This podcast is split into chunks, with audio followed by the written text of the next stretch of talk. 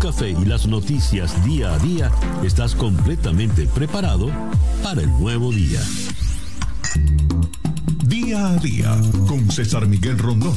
A través de la 107.1 FM si estás en Miami. Y desde cualquier parte del mundo en todas nuestras plataformas digitales.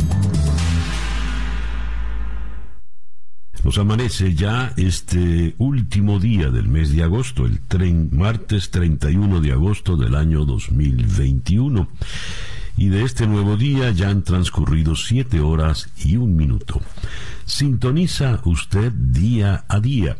En la ciudad de Miami, donde se origina nuestra señal, nos puede sintonizar por tres emisoras, Mundial 990 AM, 98.7 FM y Éxitos 107.1 FM. También nos puede sintonizar por nuestro canal en YouTube, en Conexión Web, donde ya recibo el saludo de Ángel Miguel Falsone Redondo desde Latillo, en Caracas. Meralia Velasco también está en Caracas, José Luis Palacios en Temuco, Chile. Eh, Gabriel Pedraza está en Villa de Leyva, Boyacá, Colombia. Sergio Molina en Margarita, Simón Alcántara en Miami. José Palmar Lara, buenos días con ciudadanos, como no, como decía Rómulo Betancourt. Eh, José Palmar, eh, José Peralta está en Panamá. Hilda Librada Mendoza eh, no nos dice dónde está, pero nos manda bendiciones. Amén. Muchas gracias. Javier Artiles en Mérida, Yucatán. Isolina Escalón en Barquisimeto, Venezuela. Henry Moreno Hernández en Atlanta, Georgia. Judito Oropesa en San Cristóbal. Carlos Álvarez en Cícero, Chicago, Illinois. Bien, gracias a todos. Beatriz Germino, feliz despertar. Gracias a todos, pues, por eh, sintonizarnos también por nuestro canal en YouTube en Conexión Web. Día a día es una producción de Flor Alicia Anzola para En Conexión Web, con Laura Rodríguez en la producción general. Bernardo Luzardo en la producción informativa, Jesús Carreño en la edición y montaje, Daniel Patiño en los controles y ante el micrófono, quien tiene el gusto de hablarles, César Miguel Rondón. El reloj no, eh, día a día es una presentación de Z, tu aliado tecnológico y único partner Titanium de Dell en Venezuela, que te llevará un paso adelante. Son las 7 y 4 minutos de la mañana. Calendario lunar. Para el día de hoy, último día del mes de agosto, repite la luna menguante en Géminis, luna de comunicación y socialización es una luna propicia para el intercambio de ideas, eh, para la comunicación en líneas generales. Es la luna de todo aquel que quiera enviar un mensaje, comunicarse con algún público. Es eh, una luna eh, propicia para las labores que requieran habilidad manual, buena para iniciar una campaña publicitaria, publicar anuncios, difundir noticias, afiliarse a alguna red social. Advierten acá que eh, las decisiones no deben tomarse en serio, ya que existe un gran impulso a jugar y a curiosear. Luna menguante en Géminis, Sol en Virgo, cuando nos amanece este martes 31 de agosto del año 2021. Y a las 7 y 5 minutos de la mañana, eh, escuchamos ahora el reporte meteorológico en la voz de Alfredo Finale. Muy buenos días, Alfredo. Muy buenos días para ustedes, César, y para todos los que están conectados desde cualquier rincón del mundo. Bueno, pues como ya es costumbre, iniciamos esta conversación precisamente hablándoles del trópico. Estamos en plena temporada ciclónica y todavía hay que seguir mencionando a Ida, que a pesar de que el Centro Nacional de Huracanes ya ha dejado de emitir información acerca de su evolución y trayectoria, les digo que va a seguir moviéndose en el día de hoy. Los remanentes de ella sobre territorio de Tennessee, Kentucky, moviéndose hacia el noreste, dejando todavía fuertes lluvias. El, balance aún de lo que es los daños en el área de New Orleans y Luisiana eh, todavía no está muy claro. Hasta el momento se reportan dos personas fallecidas, pero ya el gobernador de este estado adelantaba que es muy probable que este, este, este dato pueda aumentar considerablemente a medida que se vayan eh, viendo las zonas de desastres que, ha dejado a su paso. Eh, por supuesto que todavía eh, queda una gran parte del estado sin electricidad, hay todavía inundaciones y los, las imágenes que comienzan a llegar son desastrosas. esto, recuerden, fue un potentoso huracán que impactó las costas de Luisiana en el final del domingo, primeras horas de la noche, con categoría 4, fuerza de 150 millas sostenidas. Pero quería comentarte que en el resto del trópico y como es propio de esta época del año, seguimos observando otros sistemas que ya están formados. Por su parte, Kate no será peligro prácticamente para nadie, solo de interés a la, navegación en la región se estaría moviendo hacia el norte por el centro del Atlántico, pero hay un área de bajas presiones muy próximo a lo que es la costa africana que ya tiene un 90% de potencial ciclónico, moviéndose al oeste-noroeste. El avance de esta zona de bajas presiones vinculada a una onda tropical, por supuesto, va a estar generando la formación de una nueva tormenta, posiblemente incluso durante el resto de la tarde o el resto de esta jornada. De formarse una nueva tormenta en esa zona va a llevar por nombre Larry. Ahora sí, vamos al tiempo local en Miami después de toda esta información del trópico. Mira, tiempo local, condiciones normales propias del verano, cielos parcialmente nublados, aislada la actividad de precipitaciones hoy alrededor de un 30 a un 40%, incluso puede que en el final de la tarde lleguemos hasta un 50%. El viento hoy puede estar girando en la tarde de región sur-suroeste aportando calor y humedad hacia el área metropolitana. Máximas hoy que vuelven a quedar entre 90 a 93 grados Fahrenheit, el índice de calor superando los tres dígitos.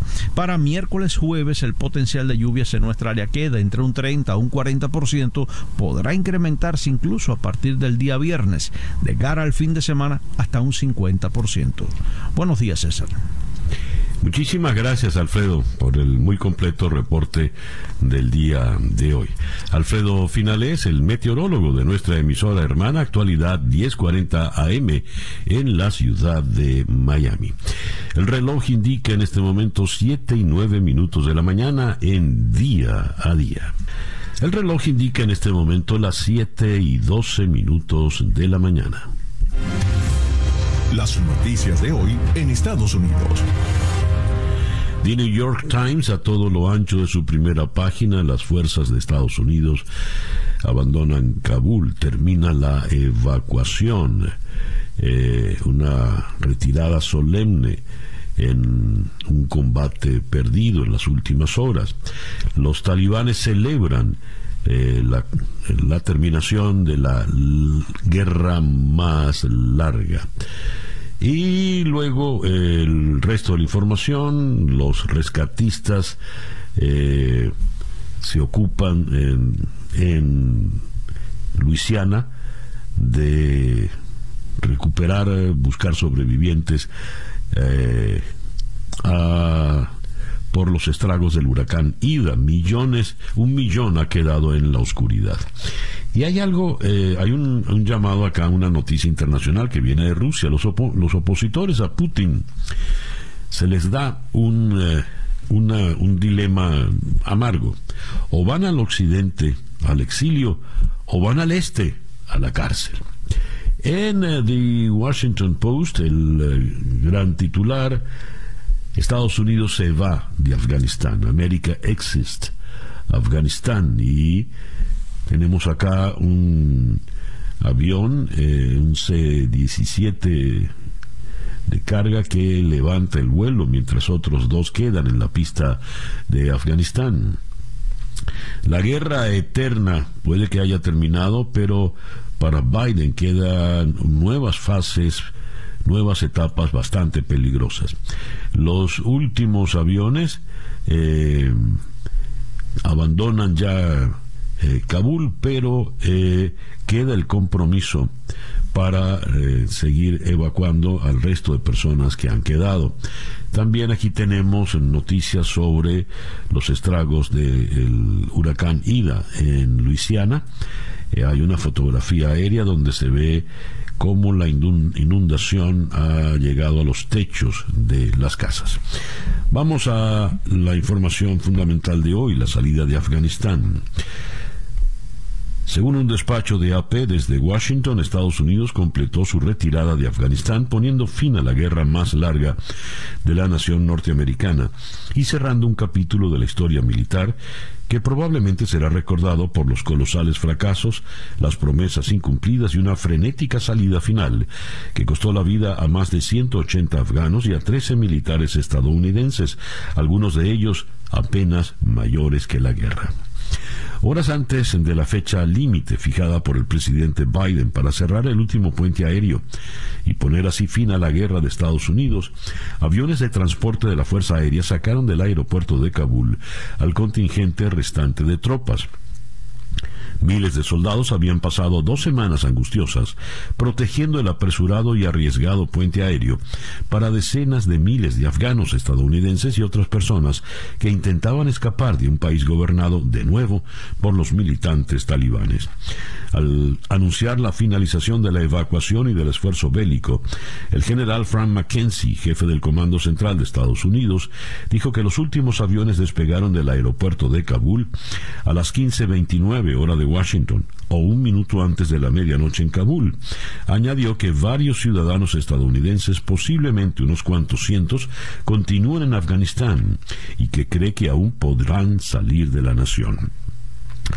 El secretario de Estado, Anthony Blinken, cifró en menos de 200 el número de estadounidenses que han quedado atrás, más probablemente cerca de 100, es decir, no hay precisión en esto. Dijo que el Departamento de Estado seguiría trabajando para sacarlos calificó la evacuación dirigida por los militares como heroica e histórica y señaló que la presencia diplomática estadounidense se trasladaría a Doha, Qatar. Biden dijo que los mandos castrenses estaban unánimemente a favor de poner, poner fin al puente aéreo, no de prolongarlo. Afirmó que pidió a Blinken que se coordine con los socios internacionales para hacer que los talibanes cumplan su promesa de brindar un paso seguro a los estadounidenses y a otras personas que quisieran marcharse en los próximos días. Eh, dice acá eh, la retirada definitiva cumplió con la promesa de Biden de poner fin a lo que describió como una guerra eterna que comenzó en respuesta a los atentados del 11 de septiembre del 2001, en los que murieron casi 3.000 personas en Nueva York, Washington y la zona rural de Pensilvania. Su decisión anunciada en abril reflejaba el cansancio de la nación por el conflicto de Afganistán ahora se enfrenta a la condena en su país y en el extranjero, no tanto por poner fin a la guerra, sino por la gestión de una evacuación final que se desarrolló en el caos y suscitó dudas sobre la credibilidad de Estados Unidos. Hay un trabajo que nos da cuenta del costo de la guerra, el costo humano. 2.461 eh, militares estadounidenses, 3.846 contra contratistas estadounidenses, 60.000 militares y policías afganos, eh, militares de la OTAN 1.144 hasta el mes de abril, civiles afganos hasta abril 47.245, combatientes del talibán y otros grupos hasta abril 51.191 trabajadores de ayuda también hasta abril 444 y hasta el mes de abril se contabilizó la muerte de 72 eh, periodistas. A ver, descenso en la tasa de mortalidad infantil desde que Estados Unidos, Afganistán y fuerzas aliadas derrocaron al gobierno del talibán que restringía los derechos de mujeres y niñas alrededor del 50% bajo la mortalidad infantil. Porcentaje de adolescentes afganas que saben leer hoy en día 37%.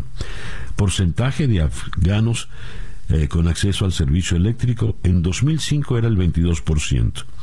en el 2019 era el 98%.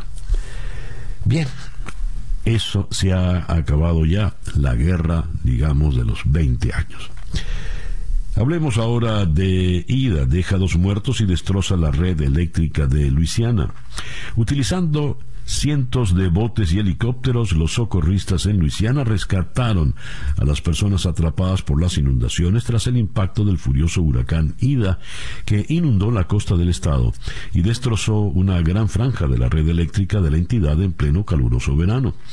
Las personas que viven en medio del laberinto de ríos y pantanos a lo largo de la costa del estado en el Golfo de México se pusieron a salvo en sus áticos o techos y publicaron sus direcciones en redes sociales con instrucciones para que los equipos de rescate los ubicaran. Más de un millón de clientes en Luisiana y Mississippi quedaron sin electricidad. Eso aumentó su vulnerabilidad a inundaciones y les dejó sin aire acondicionado ni refrigeradores en medio del calor abrasador del verano. En otras informaciones, eh, el hombre culpable de cuatro muertes va a corte por cuatro más en Atlanta. ¿Recuerdan el caso? El hombre acusado de matar a ocho personas en estudios de masaje del área de Atlanta de antemano está destinado a pasar el resto de su vida en prisión, luego de declararse culpable de cuatro de los asesinatos, pero enfrenta más cargos y la posibilidad de recibir la pena de muerte por los otros cuatro homicidios. Robert Aaron Long, de 22 años, está acusado de matar a disparos a cuatro personas en un negocio de masajes y balear y herir a una quinta persona en el condado de Cherokee el 16 de marzo y posteriormente asesinar a otras cuatro personas en dos salas de masajes en Atlanta. Seis de las ocho víctimas eran mujeres de ascendencia asiática. Long compareció brevemente ayer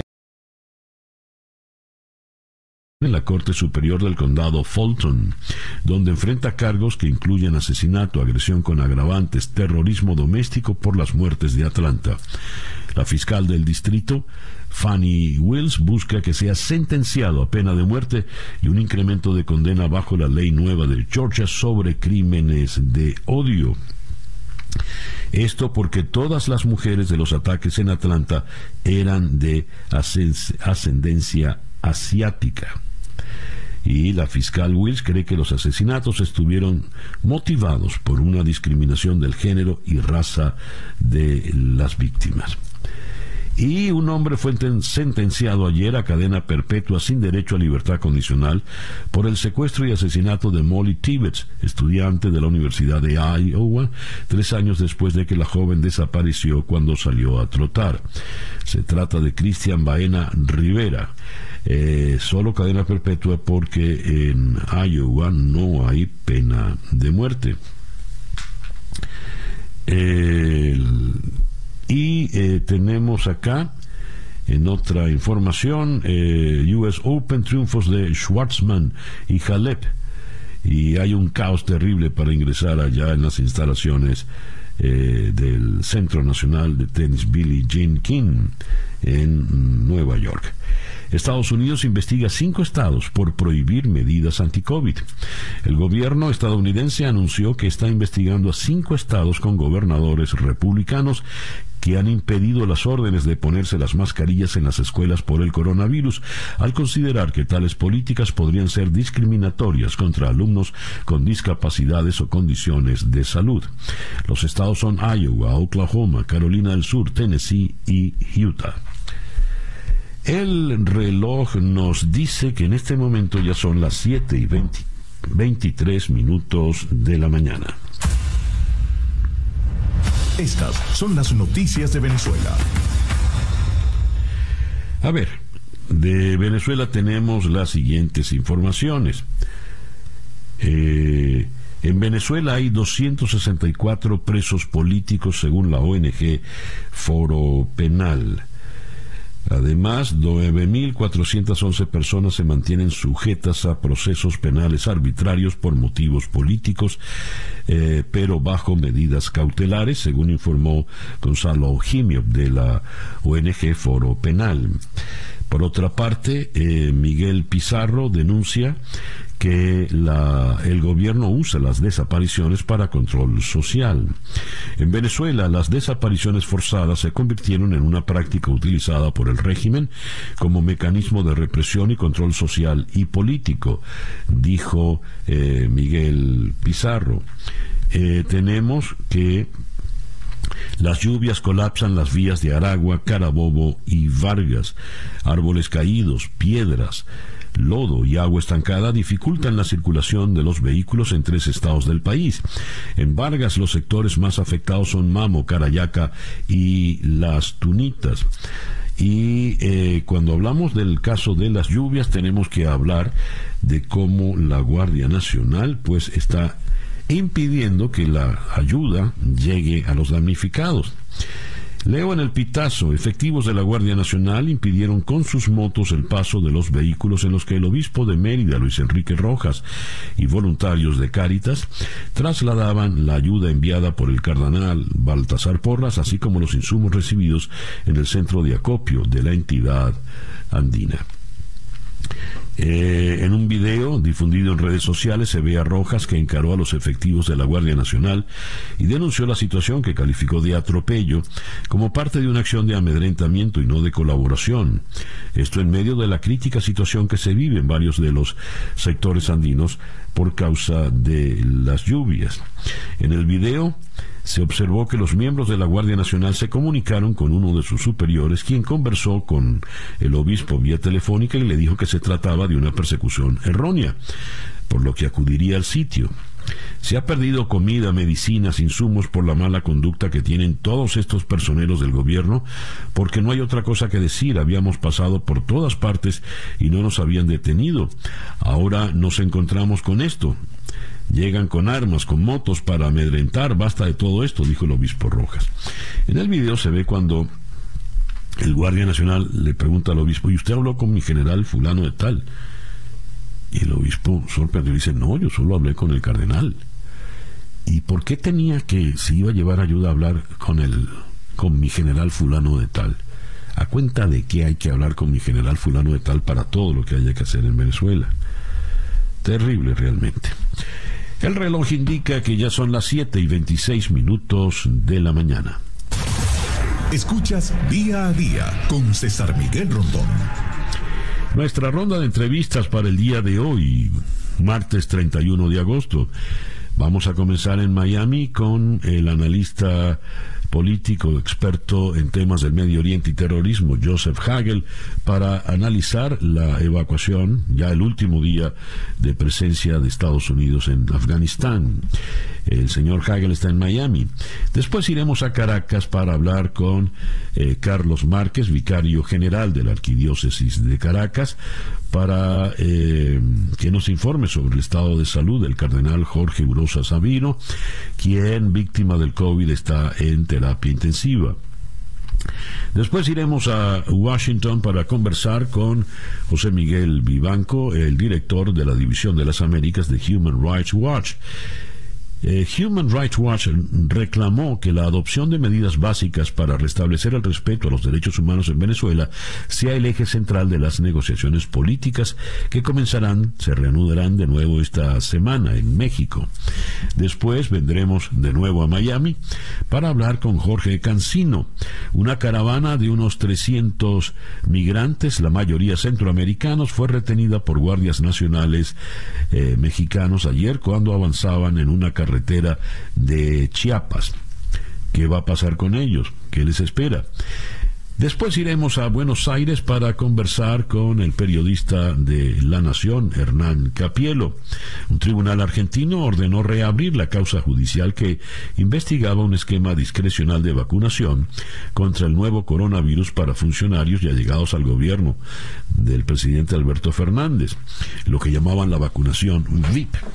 Y vamos a cerrar en Cúcuta con Esmeralda Rojas de Caracol Radio Cúcuta, un suboficial, nueve patrulleros, dos auxiliares y cuatro civiles heridos, fue parte del balance que dejó un atentado que sacudió ayer a Colombia, específicamente en un hecho perpetrado contra la policía en Cúcuta. Por el suceso, las autoridades piden 150 millones de pesos de recompensa a quienes aporten información sobre los autores del ataque.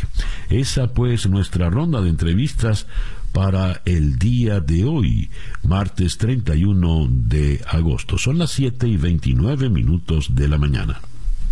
Día a día. ¿Sabe usted cómo llevar su empresa a la transformación digital?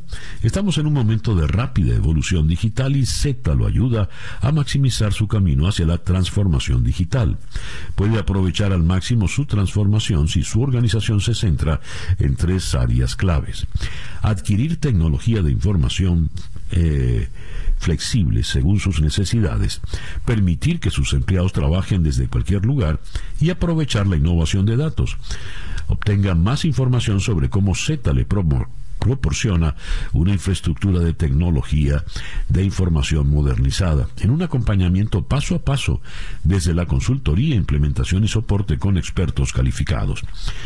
Hasta el 10 de septiembre tenemos promociones en laptops, Vaya a su Instagram, arroba Z con doble T, y aproveche la promoción Regreso a clases.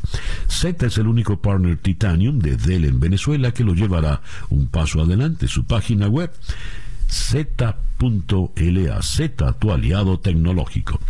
7 y 30 minutos de la mañana, una pequeña pausa y ya regresamos con el editorial en día a día para estar completamente informado antes de salir y que usted debe conocer. Día a día con César Miguel Rondón.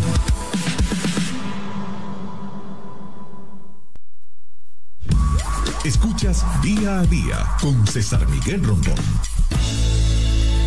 Esta tarde son las 7 y 32 minutos de la mañana y esta tarde a las 7 horas del este en conexión por TVV Network conversaremos con eh, la internacionalista profesora en Valencia College, María Isabel Puerta Riera, sobre las repercusiones que tendrá eh, a nivel político en Estados Unidos la retirada de Afganistán, toda la situación de Afganistán.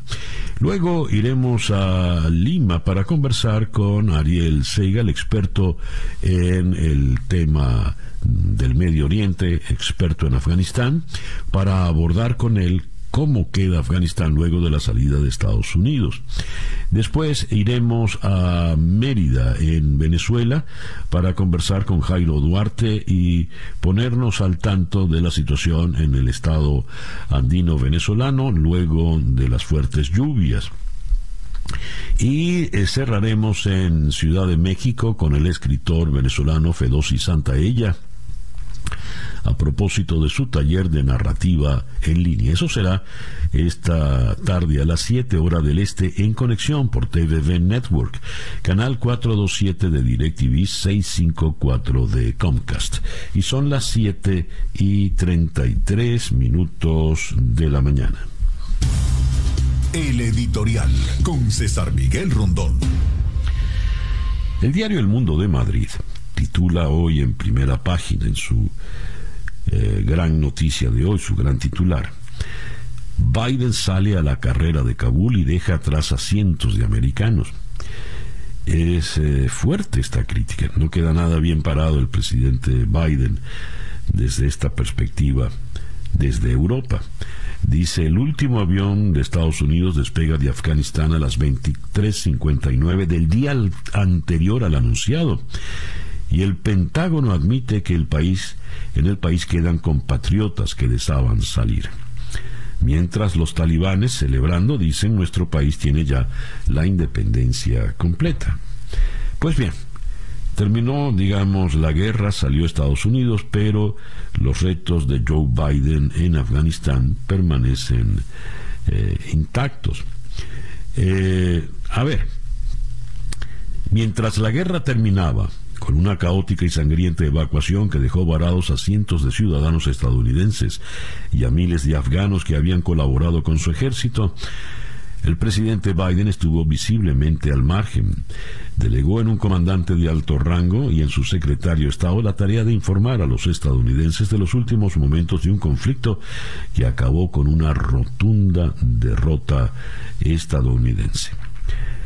Ahora bien, el presidente sigue enfrentando los abrumadores retos derivados del abrupto final de la guerra, incluyendo cómo ayudar a salir a 200 estadounidenses, según eh, Anthony Blinken, son eh, en realidad 100, o cerca de 100, y miles de afganos que han quedado atrás la reubicación de miles de refugiados que sí pudieron ser evacuados y el próximo escrutinio del Congreso sobre cómo, a pesar de las crecientes advertencias, el gobierno se vio sorprendido por el rápido colapso del eh, liderazgo afgano. Sin duda, para eh, el presidente Biden, eh, lo que viene no es fácil, tendrá que enfrentar una tormenta política en Estados Unidos eh, a nivel doméstico una tormenta política que ya venía bastante áspera y agitada. Pues bien, eh, veremos qué queda luego de esta retirada, qué queda de, de la situación de la OTAN, qué queda de la relación con los aliados en Europa y en Eurasia. Según una ah, encuesta de ABC News Ipsos, entre el 27 y el 28 de este mes, alrededor de 6 de cada 10 estadounidenses desaprobaban la gestión de Biden en Afganistán. El sondeo halló también que la mayoría dijo que Estados Unidos debería seguir allí hasta que los estadounidenses y los afganos les ayudaran, eh, que les ayudaron hayan sido evacuados. La encuesta no preguntó si se respaldaba la retirada a nivel más general. Así las cosas. Veremos cómo hace ahora Joe Biden. 7 y 37 minutos de la mañana, Capicúa. Esto es día a día. Son las 7 y 41 minutos de la mañana. Noticias de Cuba. Leo en 14 y medio. Desesperados, los vecinos de Biplanta de La Gomera invitan a Díaz Canel. Prefieren que la visita sea en un día de lluvia para que el gobernante vea las filtraciones del techo. Pero eh, Díaz Canel eh, no va a todas partes. Descomunal despliegue de seguridad por la visita de Díaz Canel. Los vendedores informales que normalmente abundan en los portales de la calle Monte brillaban por su ausencia. Eh, tenemos en otras informaciones. Eh, Estados Unidos rescata a un balsero cubano, mueren sus tres acompañantes. Debido al grado de deshidratación en que se encontró al migrante, fue trasladado a un hospital. Y acompañando a esta información, eh, Estados Unidos detiene a 14 balseros cubanos que tocaron tierra en los Cayos de la Florida. Por otra parte, en el diario de Cuba, la Habana reclama a Sudáfrica el pago por la venta de un fármaco contra el COVID-19. La oposición del país africano exige, en cambio, la rescisión del contrato y la cancelación del pago. En otra noticia, una cubana denuncia que le entregaron un cadáver que no era su abuela. Pese a que las autoridades dicen que no hay cuerpos perdidos, ciudadanos siguen denunciando problemas con los fallecidos.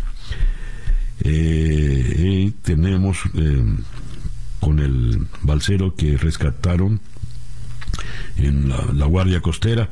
Luego de pasar 10 días a la deriva, un balsero cubano fue rescatado por la Guardia Costera de Miami Beach. Las autoridades fueron informadas el pasado sábado por el propietario de la embarcación Spread Out sobre un hombre en una balsa improvisada. Aquí lo vemos en la fotografía. es un sobreviviente, este náufrago. Las personas que lo acompañaban perecieron durante el trayecto. El reloj nos dice que son las 7 y 43 minutos de la mañana. Noticias de Latinoamérica. México desintegra parcialmente una caravana migrante cerca de la frontera sur. Unos 500 agentes del Instituto Nacional de Migración, del Ejército Mexicano y de la Guardia Nacional desarticularon parcialmente una caravana de migrantes que partió el sábado desde el municipio de Tapachula, en el estado de Chiapas, en la frontera con Guatemala con destino a Estados Unidos. El operativo fue implementado en el tramo carretero cercano al municipio de Mapastepec también en el estado de Chiapas, donde los migrantes rompieron tres cercos que instalaron los agentes de la Guardia Nacional con equipos antimotines. Brasil. Un comando asalta bancos en una ciudad de Brasil y toman rehenes. Ladrones de bancos armados con explosivos y fusiles de alto calibre hundieron en el terror a una ciudad de Brasil la madrugada del lunes. Tomaron rehenes e incluso colocaron algunos de ellos sobre los autos mientras escapaban. Un video difundido en redes sociales mostraba un tiroteo y a hombres vestidos de negro avanzando a la par de varios rehenes por una calle de Arasatuba, a 520 kilómetros de Sao Paulo, donde habitan unos 200.000 personas.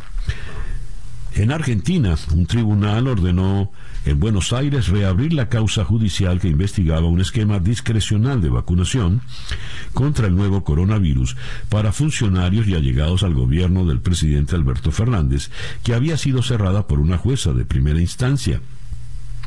Una Cámara de Apelaciones de Buenos Aires ordenó a la jueza María Eugenia Capuchetti reabrir la pesquisa que se había archivado parcialmente en julio por inexistencia de delito y profundizar la investigación sobre los funcionarios supuestamente involucrados a principios de año en el llamado vacunatorio VIP. También le exigió investigar a las decenas de personas que recibieron vacunas dentro del Ministerio de Salud y en un hospital de las afueras de Buenos Aires antes de lo que les correspondía y saltándose los turnos del plan de vacunación nacional.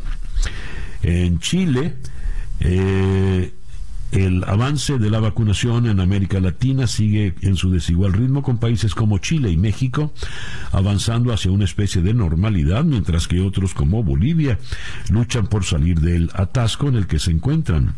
Está demostrado que la inoculación con las distintas vacunas disponibles ayuda a partirle el espinazo al COVID-19 y ha dejado hasta la fecha en el continente americano un registro de 83.479.049 casos y 2.097.836 muertes, según la Organización Mundial de la Salud.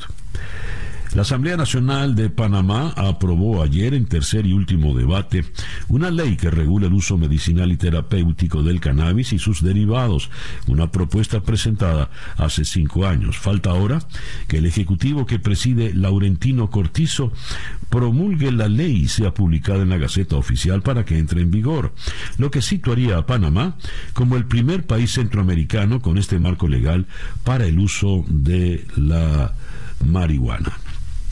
Y en San Salvador, las salvadoreñas exigen a las autoridades investigar las desapariciones de mujeres. El reloj indica en este momento las 7 y 47 minutos de la mañana. Capicúa. La información del mundo día a día. Eh, comenzamos con las informaciones que nos llegan desde Kabul. Los eh, talibanes celebran tras la salida de los últimos soldados. El Consejo de Seguridad de Naciones Unidas aprobó una resolución sobre Afganistán centrada en la salida segura de los afganos del país, la ayuda humanitaria y el rechazo del terrorismo, que contó con la abstención de China y Rusia, y que fue criticada por su débil condena de las violaciones contra los derechos humanos. Para Francia, uno de los países que eh, apadrinó el texto junto al Reino Unido, Estados Unidos e Irlanda, los ojos de todos los afganos están mirando este Consejo y esperan un apoyo claro de la comunidad internacional. Y esta falta de unidad es una decepción para nosotros y para ellos, dijo la representante francesa Nathalie Estival Broadhurst.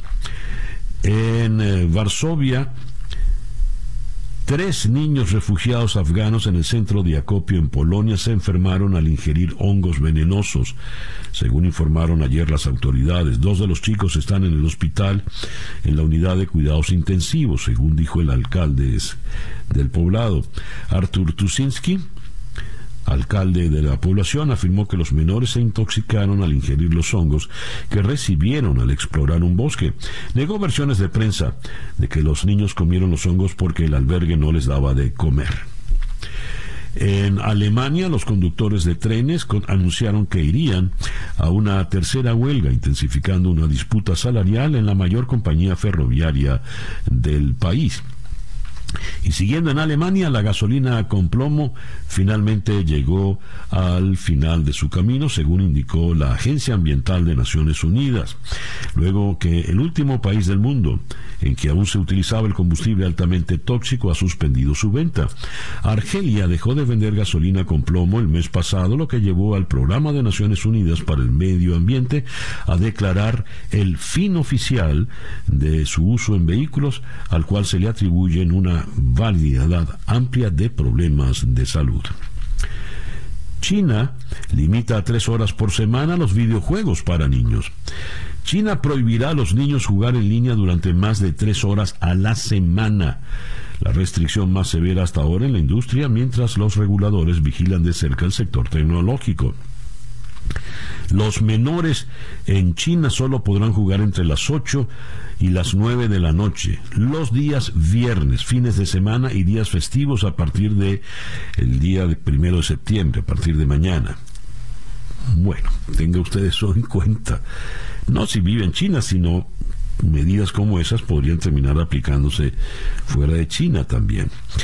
En Ginebra, el jefe de la rama europea de la Organización Mundial de la Salud está de acuerdo con el principal experto en enfermedades infecciosas de Estados Unidos de que una tercera dosis de vacunas contra el coronavirus puede ayudar a proteger a las personas más vulnerables y no debe considerarse un refuerzo de lujo.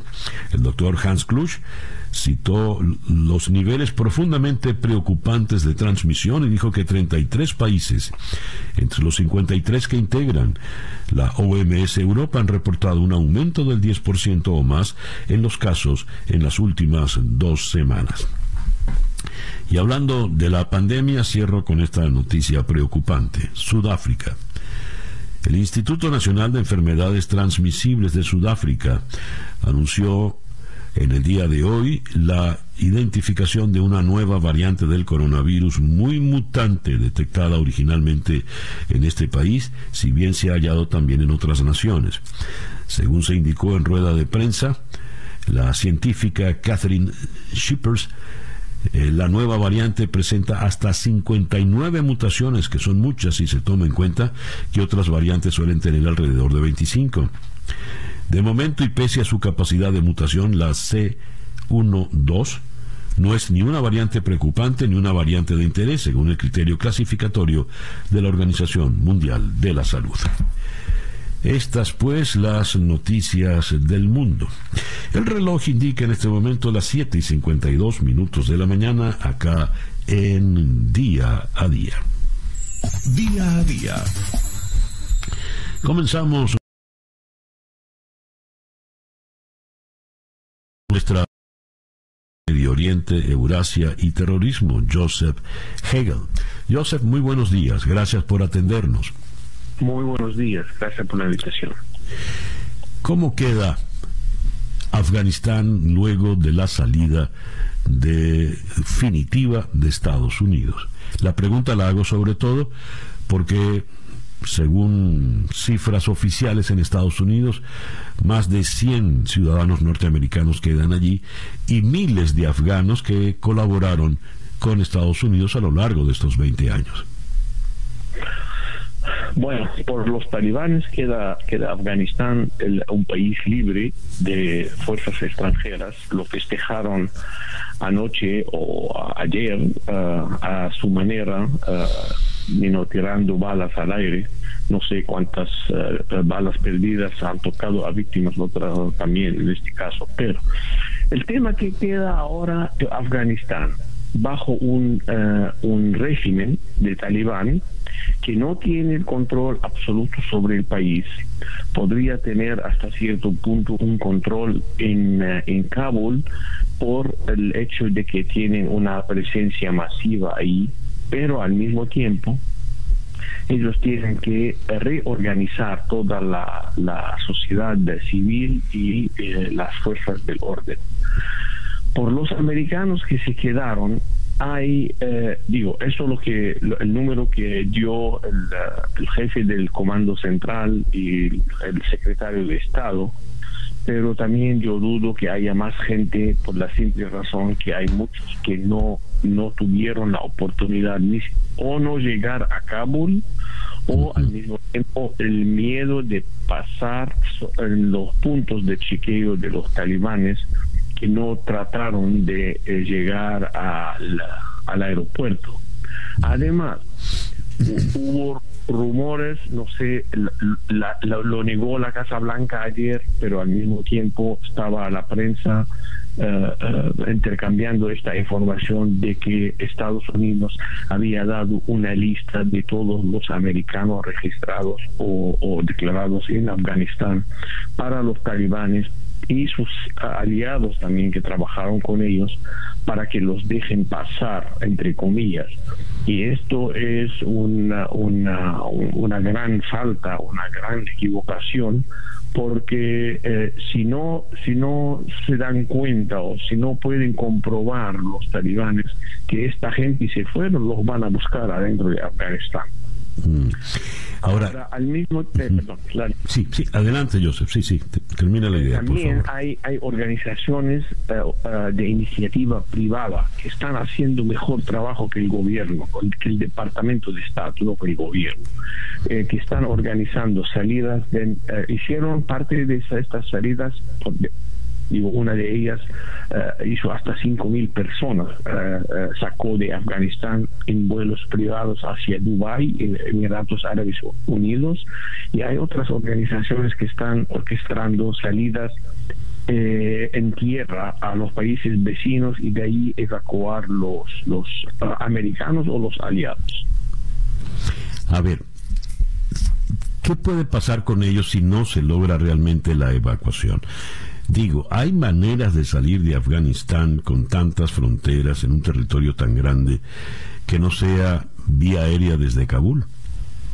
Sí, sí, en vía terrestre hay, es un, camino arduo, ah, eh, muy, muy, muy eh, eh, difícil y tienen que hacerlo en los próximos 60 días máximo, porque ya después llega el frío, cae la nieve, cierran muchas, ah, muchos caminos montañosos.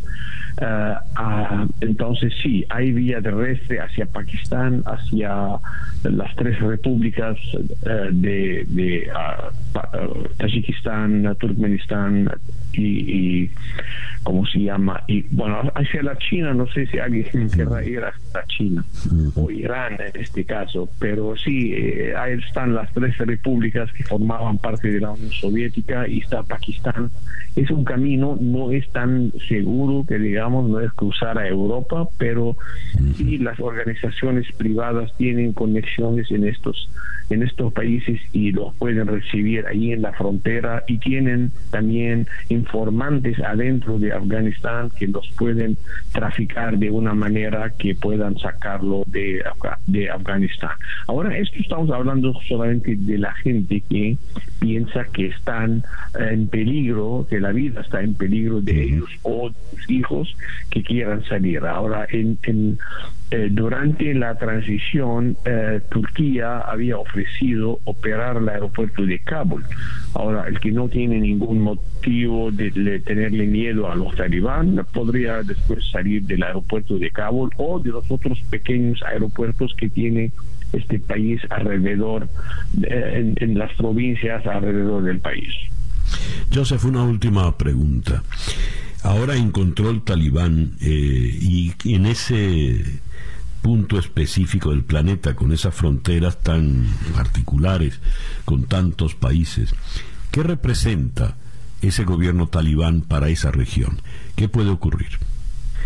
Mira, este, este, este, esta posición que tienen los talibán en Afganistán ahora representa de, un lado un, un, peligro de desestabilización de la región entera. Al mismo tiempo, la, alternativa sería los talibanes eh, eh, digo, comportarse de una manera pragmática con los países alrededor y, dar a cada uno una, pacificarlos de una manera que mostrarles que no van a dejar operar a ningún uh, grupo de insurgencia o, de, de, de, terrorismo adentro de Afganistán operando con extensiones en estos países.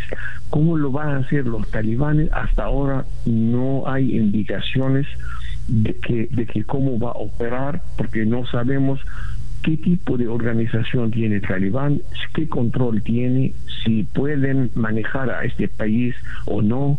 Es que esto estamos hablando de, un, de una reunión, una junta de, eh, de, de, tribus, de gente representando a regiones en Afganistán, haciendo un tipo de consenso para poder, primero, implementar las leyes eh, del, del, talibán y lo declaró ayer el, eh, un, uno de los eh, líderes del talibán que en Afganistán se va a aplicar la ley islámica de la Sharia, así que ya sabemos cuál es la constitución de ellos. Entonces, pero cuando se trata de Al Qaeda, cuando se trata de ISIS-K, cuando se trata de los Haqqani, cuando se trata de ANUSRA o todas las organizaciones que han salido a través del mundo de, eh, de eh, a través del mundo eh, de, terrorismo. Entonces ahí los vecinos los, los países del vecino van a estar muy atentos a todas estas actividades. Porque si no esto va a causar mucha desestabilización alrededor y esto no lo van a permitir Joseph, muchísimas gracias por estos minutos en la mañana de hoy.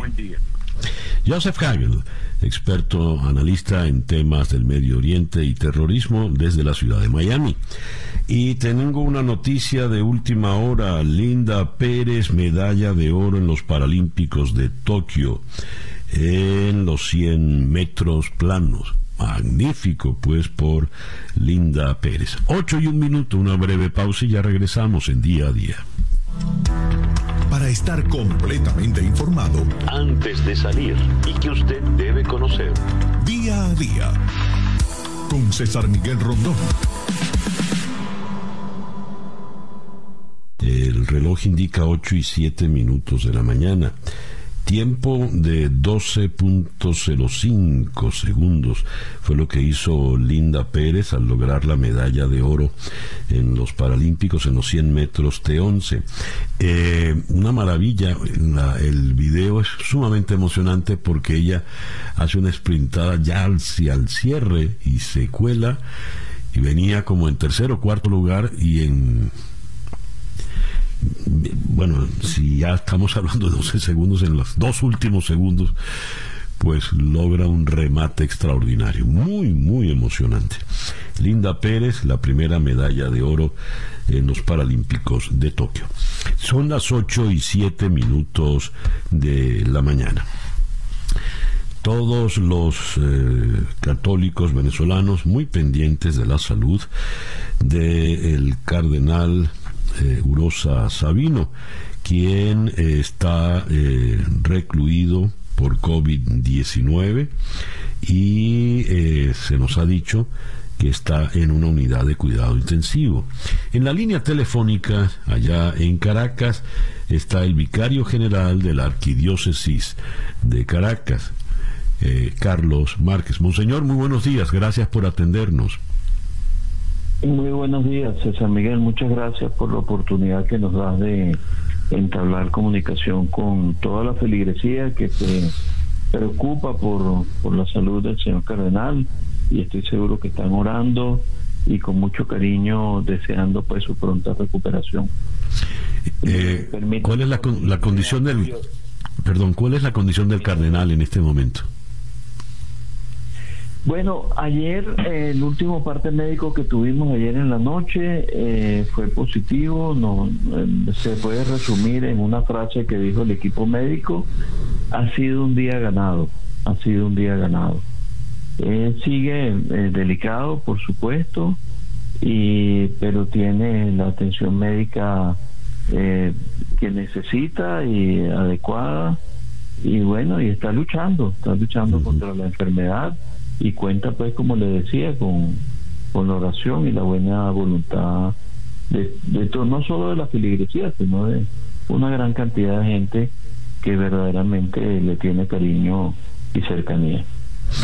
¿Está entubado el cardenal? Bueno, este, esa, esos detalles de, del tratamiento médico, este, preferimos mantenerlos entre nosotros, ¿no? Pero sí está con asistencia para para, para respirar, ¿no? Con oxígeno. eh, necesita necesita asistencia de oxígeno.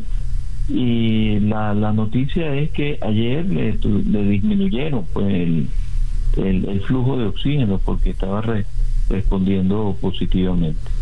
Ya. Eh, bueno, eh, como usted decía, las oraciones de toda la feligresía católica eh, por el bienestar y la recuperación del cardenal Urosa Sabino. Quisiera hacerle otra pregunta, porque vimos una situación arbitraria, absurda y sin sentido en Mérida con el obispo auxiliar Rojas, que la Guardia Nacional le impidió llevar la, ayuda que él llevaba a los damnificados en Tobar por las lluvias. Eh, la conferencia episcopal ha mantenido, tiene alguna posición al respecto. ¿Qué puede decirnos usted eh, en tanto vicario general de Caracas? Sí, este, mire, eh, yo soy solidario con el comunicado que hizo la, la presidencia de la Conferencia Episcopal Venezolana, asumiendo su rol profético, ¿no? El rol profético de la Iglesia, que es anunciar todo aquello que nos lleva a la felicidad del reino de Dios y denunciar todo aquello que nos aleja de esa felicidad, ¿no? Eh, que es decir, la libertad, el amor, la solidaridad, la justicia y la paz.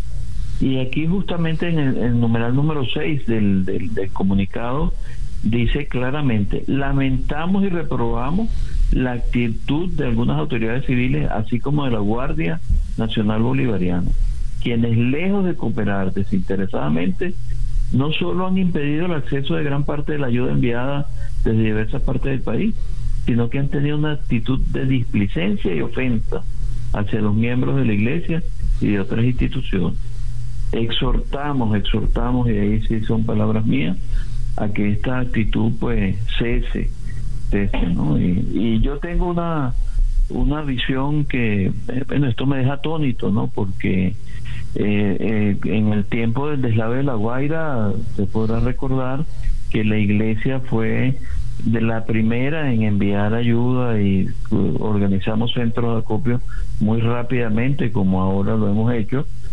y, no solo que, que, no sucedió algo así como lo que está sucediendo ahorita en Mérida, sino que contamos con la, con la cooperación de las autoridades civiles y militares de aquel entonces. Habría que preguntarse qué es lo que ha cambiado, por qué esta actitud. Ya. El Guardia Nacional le pregunta al obispo que si se había comunicado con mi general fulano de tal, no, no, capturé el, el nombre. Y el obispo dice, no, no, yo solo hablé con el cardenal, esto es una ayuda de Cáritas. Es decir, ahora hay que hablar para cualquier gestión que se vaya a hacer, gestión pública, incluso de ayuda a damnificados, hay que hablar con militares. Bueno, nosotros tenemos la libertad que nos, que nos eh, da la impronta y la exigencia del Señor eh, en el Evangelio de ayudar a todo el que está en necesidad. Nosotros no tenemos que estar pidiéndole permiso a nadie para ayudar al pueblo que sufre. ¿no? La iglesia venezolana siempre ha estado y siempre estará cerca del que sufre, del pobre, del necesitado. Y para ello la única autoridad que necesitamos es la de nuestro Señor Jesucristo que nos da en el Evangelio. Bueno, Padre Márquez, muchas gracias por atendernos en esta mañana. su, a su orden, César Miguel. Muy honrado de estar en su programa. Muchas gracias. Muy amable, muy amable, padre. El padre Carlos Márquez es el vicario general de la Arquidiócesis de Caracas. En fin, eh, 8 y 14 minutos de la mañana. Día a día con César Miguel Rondón. Y de Caracas vamos ahora a Washington, aunque vamos a seguir tocando un tema eh, muy estrechamente vinculado porque vamos a hablar de las violaciones de derechos humanos en Venezuela. En la línea telefónica está José Miguel Vivanco, quien es el director para las Américas de Human Rights Watch. José Miguel, gracias por atendernos en esta mañana. Al contrario, un placer estar contigo, César Miguel. José Miguel, eh, Human Rights Watch reclamó en el día de ayer la adopción de medidas básicas para restablecer el respeto a los derechos humanos en Venezuela y que esto ha de ser el eje central de las negociaciones que se reanudarán eh, esta semana en México. ¿Qué piden ustedes? ¿Cuál es la situación de los derechos humanos en Venezuela según eh, los informes que ustedes manejan actualmente? Mira, en esencia, lo que estamos eh, eh, pidiendo públicamente, se lo pedimos a los representantes del régimen de Maduro. Y es el hecho de que cuando se sienten a negociar este fin de semana con la oposición, eh, deberían comprometerse a adoptar medidas básicas, concretas, tangibles, para restablecer el respeto a los derechos humanos y también para, obviamente, permitir que se realicen elecciones libres, elecciones justas en Venezuela. Eh, parte del respeto a los derechos humanos eh, supone facilitar el acceso de ayuda eh, apolítica, eh, humanitaria a todo el país, teniendo en cuenta la catástrofe que sufre el pueblo venezolano desde el punto de vista de eh, falta de acceso a alimentación y a, y a medicina a niveles básicos para cubrir las necesidades de la población. Entonces, este eh, quisimos hacer un llamado de atención, eh, destacando esta oportunidad que se presenta el fin de semana, pero aludiendo a cuestiones muy concretas que tienen que ver, por ejemplo, con el cese de la represión, con eh, la reforma al Poder Judicial para que el Poder Judicial recobre unos mínimos niveles de independencia, con la liberación, obviamente, de los presos políticos y, con eh, eh, la garantía de acceso a la ayuda humanitaria. Hablando del acceso a la ayuda humanitaria, en la conversación previa con el padre Márquez eh, de la Arquidiócesis de Caracas, le toqué el tema absurdo. El obispo de Mérida reúne, gracias a Cáritas, ayuda para los damnificados en Tobar, una ciudad del mismo estado que ha padecido fuertes lluvias y ha dejado muchos damnificados en la calle y la Guardia Nacional no le deja pasar la ayuda sin justificación ni explicación alguna. Un hecho como ese, ¿cómo lo calificarían ustedes en Human Rights Watch, José Miguel? Como una, un abuso de poder, eh, clarísimo, propio de un régimen que eh, pretende eh, un control totalitario del país, eh, donde cualquier cosa, cualquier iniciativa de la sociedad civil, de organizaciones religiosas que están dirigidas a eh, asistir, a prestar asistencia elemental, debe contar con el sello, con la aprobación del régimen. Es simplemente eso, es, es una demostración más de la de la arbitrariedad que reina en Venezuela, la falta de espacios democráticos eh, y, simplemente una concentración eh, extrema del poder que eh, justifica precisamente el que este tipo de temas sean tratados en una discusión importante como la que se va a dar este fin de semana y no se enreden en cuestiones periféricas. ¿Qué llamas cuestiones periféricas? Cuestiones periféricas tienen que ver con, eh, por ejemplo, quienes componen la delegación de la oposición. Mm. Eh, segundo, que haya una confusión respecto de la responsabilidad que tiene el régimen en, eh, en, en, esta situación calamitosa que viven los venezolanos, porque aquí no hay una responsabilidad compartida, César Miguel.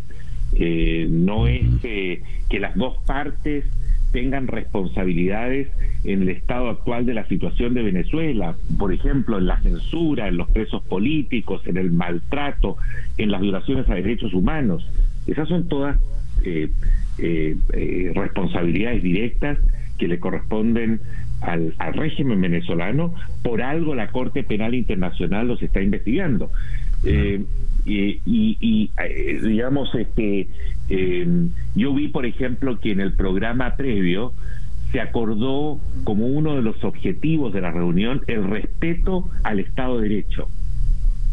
Y tú te preguntarás, César Miguel, Mira, eh, esa es una cuestión semántica que, que se presta para todo tipo de interpretaciones. No, no, no, está mal planteado. Aquí uno de los objetivos centrales es la restauración del Estado de Derecho. Es que lo que no hay en Venezuela es Estado de Derecho. Lo que hay en Venezuela es eh, un régimen y una legalidad que responde a la voluntad caprichosa, arbitraria, dictatorial de Maduro y sus jerarcas y de los militares que gobiernan sin control. Eh, de tal modo que lo que se requiere no es el respeto al Estado de Derecho de Maduro, si allí no hay Estado de Derecho. El Estado de Derecho es un, un sistema por el cual la voluntad del jerarca no se impone, por sobre la, la, del resto de los ciudadanos. Lo que se impone es una constitución política, son normas fundamentales, son los tratados internacionales de derechos humanos, son normas generales que no se acomodan al, al, al gusto, a las necesidades eh, de, del gobierno de turno, eh, y en este caso de la dictadura de turno en Venezuela. Eh, y, y, por ello es que creo que espero que, los representantes de Maduro no aparezcan ante esta reunión eh, intentando eh, eh, imponer trampas, ¿no? Y salir de estas negociaciones aparentando una buena disposición con el único objetivo de parar la, la investigación, detener, frenar la investigación ante la Corte Penal Internacional por una parte y suspender las sanciones impuestas eh, tanto por la Unión Europea, Canadá y Estados Unidos contra jerarcas claves del régimen responsables de violaciones a derechos humanos y hechos de corrupción. Es, es, es, eh, tienes una, una, postura absolutamente clara, eh, José Miguel, frente, frente a todo esto, ¿no? Y claro, la situación en Venezuela se vuelve cada vez más más confusa, digamos, más, más pastosa. Algunos han insistido en que antes de sentarse a negociar hay que pedir la libertad de todos los presos políticos. En la práctica hemos visto que quizá parte de esa negociación sea la discusión de los presos políticos. Y digo quizás porque lo que se ha discutido es muy, muy oscuro todavía. No estamos muy claros en esto. Eh, dada tu experiencia en estos temas internacionales y de negociaciones, José Miguel? ¿Qué puede ocurrir? Mira, em, hay que entender que las condiciones previas para llegar a una negociación tan delicada como esta normalmente no gozan del grado de transparencia que quisiéramos. Eh, porque si tú haces negociaciones previas ¿no? E incluso algunas instancias, eh, digamos, eh, eh, para, para acordar los términos de la negociación. Frente a las cámaras de televisión, los actores, los representantes están permanentemente mirando a las cámaras y están más bien cumpliendo un rol, como en una, una obra de teatro, el rol que se espera de ellos, ¿no? y, y, y no hay ese espacio que tiene que generarse de un grado de confianza mínima para poder hacer, eh, diseñar un, un, eh, una ruta una ruta, un, un, camino en virtud del cual se puedan plantear con, con, en términos sinceros y concretos eh, los problemas centrales del país. A mí no me preocupa tanto eso. Lo que más me preocupa, sinceramente, es que esta conversación no esté únicamente centrada en las condiciones electorales que deben darse para el próximo el próximo eh, la próxima contienda nacional electoral de fines de año y no en cuestiones sustantivas. Yo no tampoco creo que se deba exigir como una cuestión previa la liberación de los presos políticos, porque si tú eh, exiges la liberación de los presos políticos simplemente antes de sentarte a negociar, probablemente no vas a, no vas a conseguir ni negociar ni la liberación de los presos políticos. Eso debe ser parte central, eje central de la negociación misma. Y, y, como digo, eh, es importante, obviamente, que en un país eh, se den elecciones libres, elecciones observadas, vigiladas, con garantías, pero no es lo único. También hay cuestiones de carácter sustantivo que deben hacer parte de esta discusión, como los temas de derechos humanos. José Miguel, muchísimas gracias por estos minutos en la mañana de hoy. Al contrario, un placer estar contigo, César Miguel.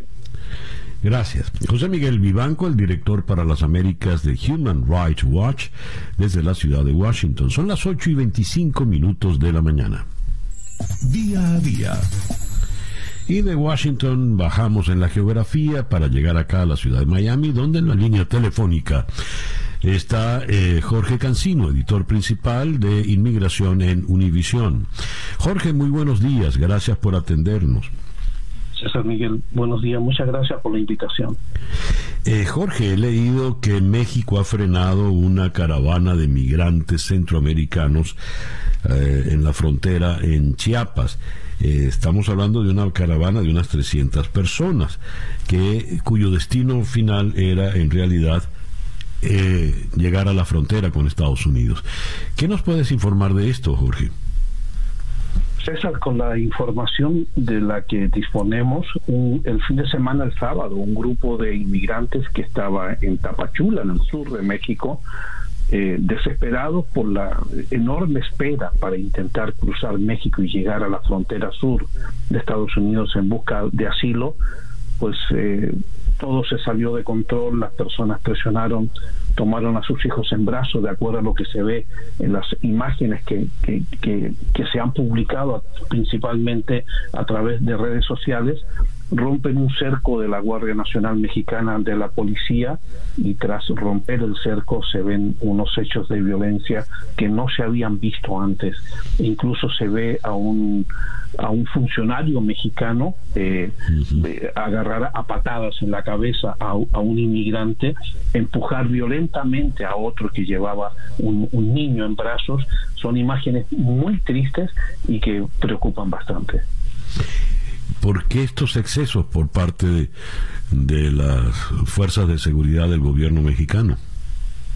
Eh, no se entiende. Ayer el Instituto, eh, el Gobierno de México sacó un comunicado, el Instituto eh, Nacional de Migración, indicando de que dos funcionarios habían sido cesados de sus puestos de trabajo por actuación indebida en este operativo que es que había sido implementado en la Arriaga en el perímetro del poblado de Cruz, pero eso no lo justifica tampoco. Eh, eh, la frontera sur de México desde hace un tiempo venía registrando problemas. Eh, ya los primeros días de agosto había habido algunos enfrentamientos que obligó al gobierno a enviar más funcionarios de la Guardia Nacional. Pero César, esto no lo justifica.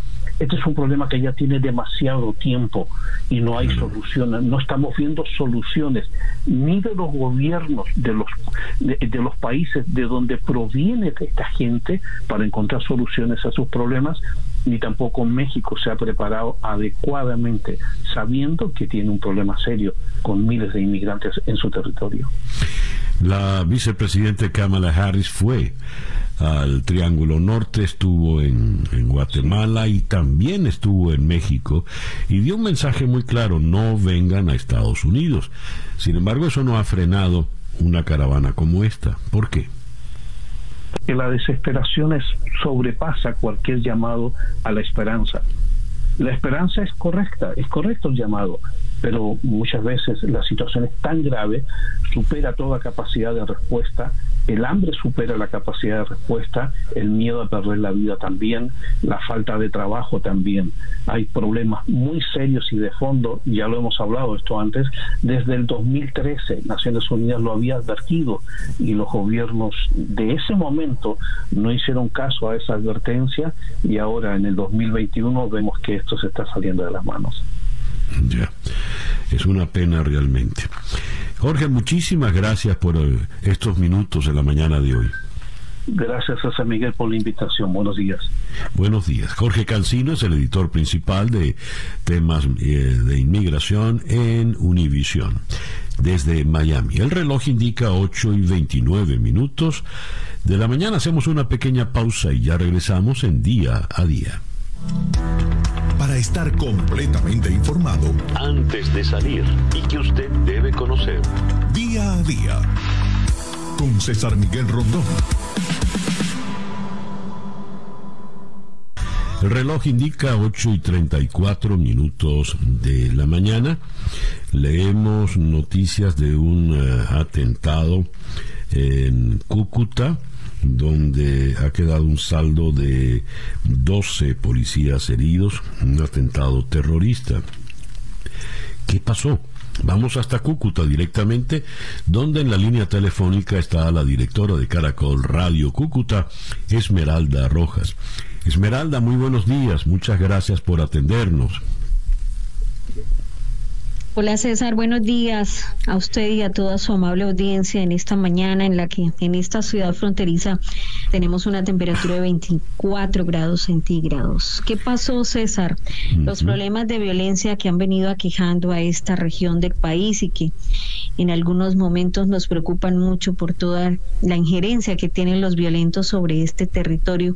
Como usted lo anticipa efectivamente, Ayer a esta hora estábamos contando este lamentable saldo de 12 policías heridos, dos civiles más que resultaron afectados por esta acción que se produjo contra los uniformados en la zona norte, en una estación de policía exactamente, que comprende toda el área norte de la ciudad y que tiene más de 300 barrios bajo su jurisdicción y que desafortunadamente fue el epicentro de estos hechos en el que el gobierno de Colombia ha responsabilizado al Ejército de Liberación Nacional de los mismos. Eso está comprobado que fue la, fue la guerrilla. ¿Cuál era el, el, objetivo, aparte del, de la, del mero hecho terrorista, ¿no? que, que es matar, eh, crear caos? Sí, pues fue el mismo jefe de Estado el que en la tarde de ayer, al condenar esta acción violenta por parte del terrorismo, eh, responsabilizó a ese grupo que delinque, que tiene injerencia en un 60% sobre este territorio y que se mueve en esa línea divisoria entre Colombia y Venezuela y que termina siendo una zona muy neurálgica para su accionar. Las investigaciones continúan, hay un equipo especializado de la Policía Nacional al frente de estos hechos, porque no olvidemos que durante los últimos tres meses hemos tenido más de seis atentados bajo esa modalidad, la utilización de explosivos en puntos muy estratégicos de la ciudad, incluso en uno de ellos comprometió la propia integridad del presidente Iván Duque. Y por eso las autoridades eh, tratan de establecer exactamente quiénes serían los responsables en el sentido de qué célula urbana de esa organización al margen de la ley es la que viene haciendo daño. Además, como en, siguiendo ciudad fronteriza y gozando con el beneplácito del régimen de Maduro, el territorio venezolano le sirve de santuario a estos guerrilleros. ¿Qué medidas especiales se han tomado en, en Cúcuta en estos días, sobre todo luego del atentado al presidente Duque? Bueno, no podemos desconocer que el gobierno ha venido eh, haciendo presencia a través de varios de sus ministros. Eh, también encontramos eh, nuevo apoyo de diferentes especialidades de la policía, del ejército que ha vuelto a salir a las calles eh, con su policía militar, pero indudablemente, César, que esta región por su ubicación geográfica es un punto muy estratégico, son más de 2.200 kilómetros de frontera en el que sería imposible colocar a un miembro de la fuerza pública por cada metro, por cada kilómetro, pero eh, no se puede desconocer que en los últimos años y después del cierre de frontera eh, la violencia se ha incrementado, los pasos ilegales son un tránsito eh, de movimientos y, y de situaciones ilícitas que las autoridades perfectamente conocen e intentan controlar y lo que esperamos eh, como región y como ciudadanos que es que efectivamente esas medidas, esos contingentes y esas unidades eh, que se han comprometido para Cúcuta, para sus municipios del área metropolitana y también para el departamento, puedan de una u otra manera ser una contingencia para tratar de frenar esta ola de violencia que compromete masacres, atentados terroristas, desplazamiento, eh, situaciones de inseguridad que que no le hacen bien a la percepción que necesitamos hoy, porque Cúcuta también es una ciudad con gente muy pujante, con un comercio activo que indudablemente ha descendido por los temas de violencia y también por el cierre de frontera y que tiene una cara para mostrar y que es la cara más amable de esta gente y de esta región que quiere salir adelante, que tiene eh, riquezas naturales y también un trabajo muy focalizado en, la oportunidad de generar empresas a través de nuevos mecanismos que ha facilitado el gobierno. Pero también hay que entender que este lunar nos afecta a todos y que lo que más queremos es que vuelva la calma y que las autoridades puedan responder y atacar a quienes vienen haciendo estas acciones y este terrorismo urbano que es tal vez lo que más genera alertas. Ya lo creo. Esmeralda, muchísimas gracias por atendernos en esta mañana.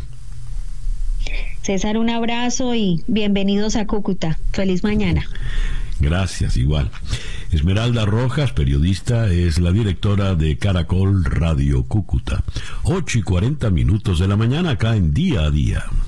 8 y 43 minutos de la mañana leo este despacho de AP. Un tribunal argentino ordenó ayer lunes reabrir la causa judicial que investigaba un esquema discrecional de vacunación contra el nuevo coronavirus para funcionarios y allegados al gobierno del presidente Alberto Fernández, que había sido cerrada por una jueza de primera instancia. Esto es lo que nos lleva al, caso de lo que llamaban la vacunación VIP. Vamos a Buenos Aires para ahondar en el tema. Allí en la línea telefónica está el periodista del diario La Nación, Hernán Capielo. Hernán, muy buenos días, gracias por atendernos.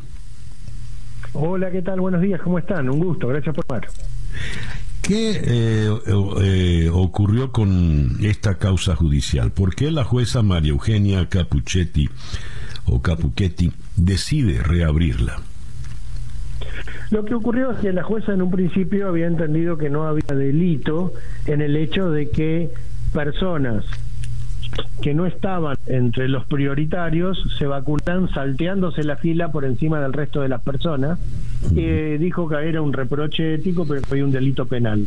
Esta decisión de la jueza fue analizada por un tribunal de apelación y este tribunal de apelación anuló esta decisión de la jueza y ordenó reabrir la investigación y el tribunal de apelación dijo que sí, que había delito porque se estaba frente a un bien escaso como eran las vacunas y en lugar de administrarlas a las personas que tenían prioridad, su edad, por su situación de salud, se había administrado a otras personas que eh, la recibieron por su cercanía con el poder. Entonces lo que ordenó este Tribunal de Apelación es que ahora la jueza eh, determine si hay responsabilidad penal, delito, por parte de las autoridades que facilitan las vacunas y los que las recibieron. Ahí hay una lista de unas 70 personas que se conocen de eh, que accedieron a vacunadas cuando no debían haber sido vacunadas en aquel momento, porque esto estamos hablando de, los comienzos ¿no? De, de, la pandemia. Las vacunas en ese momento estaban reservadas para las personas de mayor edad y para los grupos de riesgo, no, no para las personas que no tenían ningún problema de salud. Ahora, Hernán, si se reabre la causa, ¿Qué consecuencias políticas podría tener este esta causa judicial, habida cuenta que estamos hablando de la gente allegada al presidente Fernández? Mira, la primera consecuencia política creo que tiene que ver con el impacto público, porque eh, había generado indignación el hecho de que eh, se cerrara una investigación eh, sin encontrar delito por el hecho de, de que se recibieran, recibieran las vacunas algunos privilegiados por estar cerca del poder. Eh, esto me parece que restablece un poco, eh, es un mensaje para la sociedad que me parece que es un mensaje positivo, porque si no pareciera que eh, se podía de algún modo favorecer a determinados elegidos o, violar el principio de igualdad ante la ley y que nadie se inmutara. O sea, me parece que esta es la primera consecuencia. Después, consecuencias penales va a haber, porque lo que va a suceder ahora es que tanto los funcionarios que que armaron este circuito de vacunación VIP, como los que recibieron las vacunas, ahora van a ser investigados como sospechosos. Hasta ahora no estaban acusados de ningún delito y ahora sí van a empezar a tener una imputación penal. Y ahí va a haber que determinar si estas personas que recibieron las vacunas estaban en condiciones de recibirlas por su situación. Por ejemplo, el presidente Alberto Fernández recibió la vacuna en enero del año pasado. La recibió porque era un personal estratégico. Qué duda cabe que tenía una prioridad dada su situación de personal estratégico. Ahora, sus secretarios también o periodistas allegados al gobierno también. Eso es lo que va a tener que determinar la juez y decidir si hay o no responsabilidad penal y cuáles son, quiénes son los autores del delito, los coautores y los partícipes de ese delito, ¿no? Claro, claro. Hernán, muchísimas gracias por atendernos en esta mañana. Fuerte abrazo, gracias por llamar. Hernán Capielo, mm, periodista de La Nación en Buenos Aires, 8 y 47 minutos de la mañana. Pero claro que ha regresado el sol, sobre todo para los venezolanos allá en Tokio, en el desarrollo de los Paralímpicos.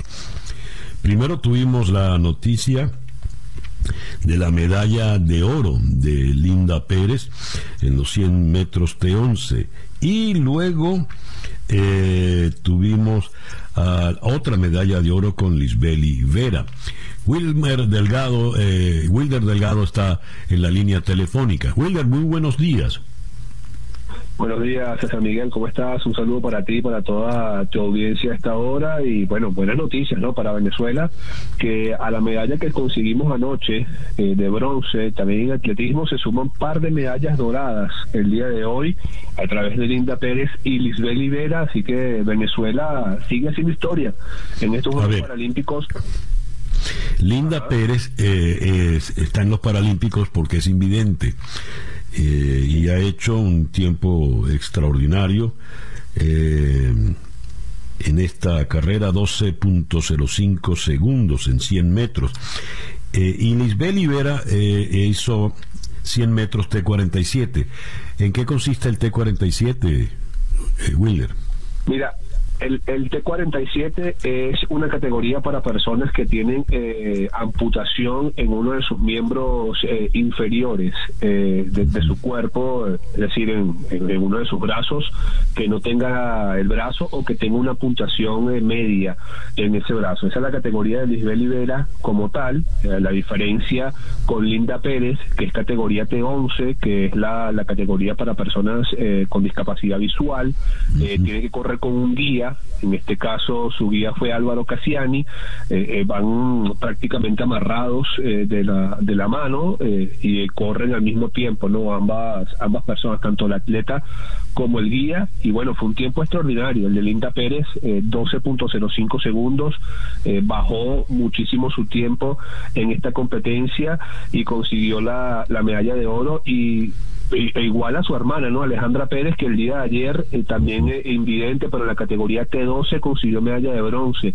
en los 400 metros. Así que Venezuela eh, sigue haciendo historia y Lisbeth Rivera, que de dos competencias que lleva en estos Juegos Paralímpicos, en los 400 y en los 100 metros, ha conseguido medalla de plata y medalla de oro y le resta una competencia a Lisbeth Rivera en los 200 metros de la misma categoría T47 con la misión y la esperanza de conseguir otra medalla Ella dijo, antes de viajar a Tokio, que quería eh, regresar a Venezuela con pleno de medallas, 3 de 3, que ella sabía que iba a ser imposible, eh, que iba a ser difícil, pero no imposible conseguir esa gesta histórica para Venezuela. Ya, magníficas noticias. Wilder, muchas gracias por estos minutos en la mañana de hoy. No, gracias a ti, César, una vez más por, por la invitación y bueno, a seguir celebrando con Venezuela este pleno de medallas. Wilder Delgado, comentarista deportivo de Unión Radio en la ciudad de Caracas. Son las 8 y 53 minutos de la mañana. Día a día. Esta tarde a las 7 horas del este en conexión por TVV Network analizaremos la situación política en Estados Unidos para Joe Biden luego del caos de Afganistán con la profesora María Isabel Puerta Riera. En Mérida, Venezuela, conversaremos con Jairo Duarte sobre la situación después de las lluvias y las arbitrariedades de la Guardia Nacional administrando eh, la ayuda que llega. Nos escribe eh, Julio Reyes por En Conexión y nos dice, en Tobar, lo que no venga del candidato del régimen no pasa. Esa es la razón por la que la Guardia Nacional está actuando, según nuestro amigo oyente. Y cerraremos en Ciudad de México con el escritor Fedosi Santaella. Eso esta tarde a las 7 hora del este en conexión por TVV Network, canal 427 en DirecTV, 654 en Comcast. Y son las 8 con 55 minutos de la mañana. Día a día es una producción de Floralicia Anzola para En Conexión Web. Con Laura Rodríguez en la producción general, Bernardo Luzardo en la producción informativa, Jesús Carreño en la edición y montaje, Daniel Patiño en los controles y ante el micrófono, quien tuvo el gusto de hablarles, César Miguel Rondón.